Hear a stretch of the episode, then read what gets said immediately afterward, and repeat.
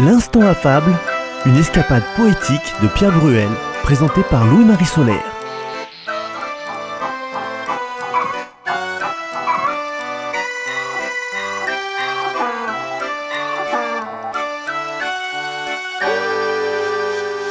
Nous avons déjà traité la fable, le cocher, le chat et le souriceau. La première moitié du moins. La mésaventure d'un jeune souriceau. Dans une autre fable, Le vieux chat et la jeune souris, La Fontaine parle d'une jeune souris de peu d'expérience. Pour montrer la petitesse du souriceau, La Fontaine apporte ce trait. La moindre topinée était mon à ses yeux. Nous avons vu que pour composer la fable d'aujourd'hui, La Fontaine s'est inspiré de Giovanni Maria Verdizzotti, artiste, écrivain, né à Venise en 1525, il y est décédé en 1600. Traduite de l'anglais, voici sa fable 21, extraite de 100 fables morales. Un cocher, orthographié C-O-C-H-E-T, c'est un jeune coq. Le souriceau, le chat et le cocher. Un souriceau sortit de son trou où sa mère l'avait laissé depuis sa naissance. Par hasard, il rencontra un cocher, un chat. Celui-ci, aussitôt qu'il vit le souriceau, s'aplatit calme au milieu du sentier, guetta, pour l'enlever et s'en amuser, la petite bête qui tout doucement, par jeu, s'approchait. Mais le cocher, qui l'avait également vu, courut vers lui en battant des ailes pour jouer. Le souriceau, effrayé par les mouvements inattendus du cocher, s'enfuit et retourna auprès de sa mère qui, pleine d'appréhension, lui demanda la raison de sa fuite. Il lui répondit en tremblant. J'ai vu, mère, pendant que j'allais me promener, deux animaux. L'un dont le poil est pareil au tien, mais avec des taches différentes de couleur plus foncée, ses beaux yeux semblaient d'or luisant et pleins de bienveillance. Il a quatre pattes et une longue queue de teintes variées. Ce qui me plaît le plus en lui, c'est qu'il paraît si paisible, si aimable, et qu'il ne bougea pas à ma vue. Au contraire, lorsqu'il me vit, il s'arrêta en un geste humble et bienveillant. La hardiesse me vint d'aller auprès de lui, car j'avais grand désir d'aller admirer de plus près son bel aspect. Quant à l'autre, plus petit, son dos est vêtu de plumes noires, il n'a que de pieds une crête rouge comme le sang sur la tête et de farouches yeux de feu. Il me parut si menaçant et si hautain que aussitôt qu'il m'aperçut de loin, avec une arrogance que je ne puis t'exprimer, ouvrant ses deux ailes et poussant un cri aigu, il vint à ma rencontre. Il semblait si cruel et orgueilleux que tout mon être fut saisi de frayeur.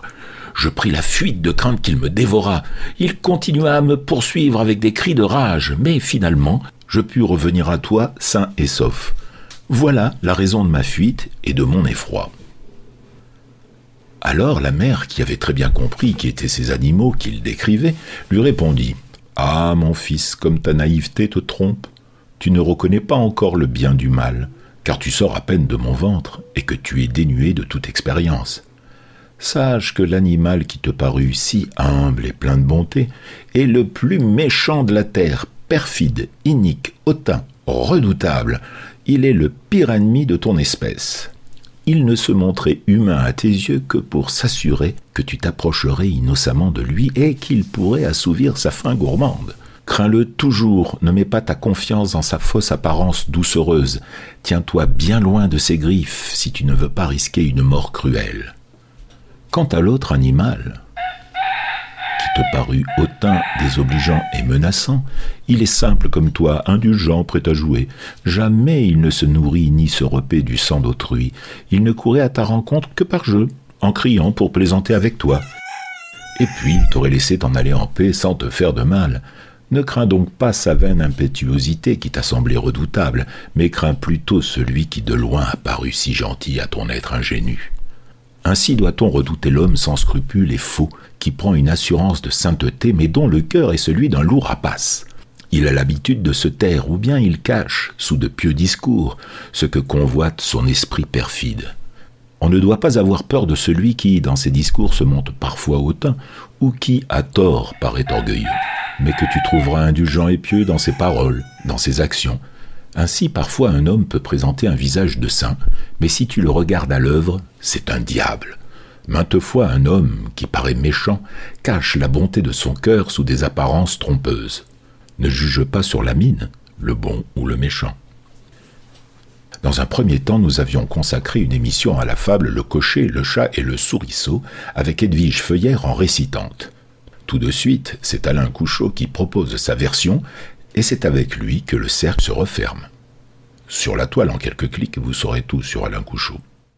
Le cocher, le chat et le souriceau. Un souriceau, tout jeune, et qui n'avait rien vu, fut presque pris au dépourvu. Voici comment il conta l'aventure à sa mère.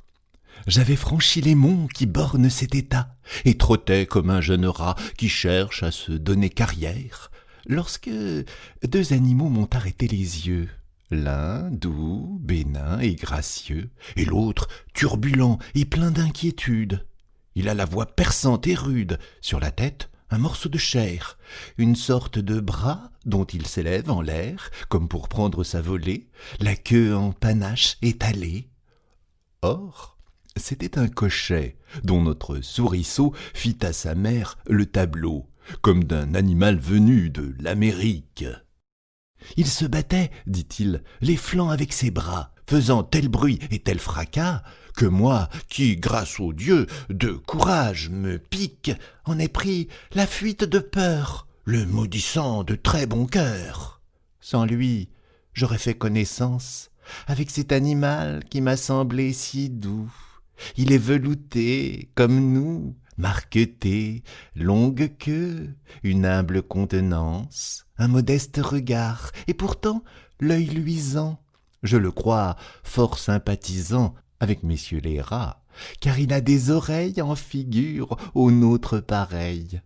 Je l'allais aborder, quand, d'un son plein d'éclat, l'autre m'a fait prendre la fuite. Mon fils, dit la souris, ce doucet est un chat qui, sous son minois hypocrite, contre toute ta parenté, d'un malin vouloir est porté. L'autre animal, tout au contraire, bien éloigné de nous mal faire, servira quelques jours, peut-être, à nos repas. Quant au chat, c'est sur nous qu'il fonde sa cuisine. Garde-toi, tant que tu vivras, de juger des gens sur la mine.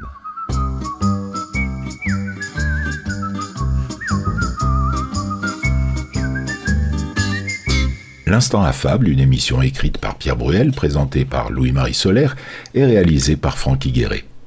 Le magicien du montage et de la mise en onde est aussi habile découvreur d'illustrations. Et oui, Francky Guéret choisit également les gravures qui enluminent les podcasts de l'Instant affable. La prochaine fois, nous vous proposerons une autre fable, toujours de La Fontaine, même heure, même endroit. Ou bien le jour ou la nuit que vous voulez et à l'heure de votre choix grâce au podcast de votre radio ou encore sur CD à commander.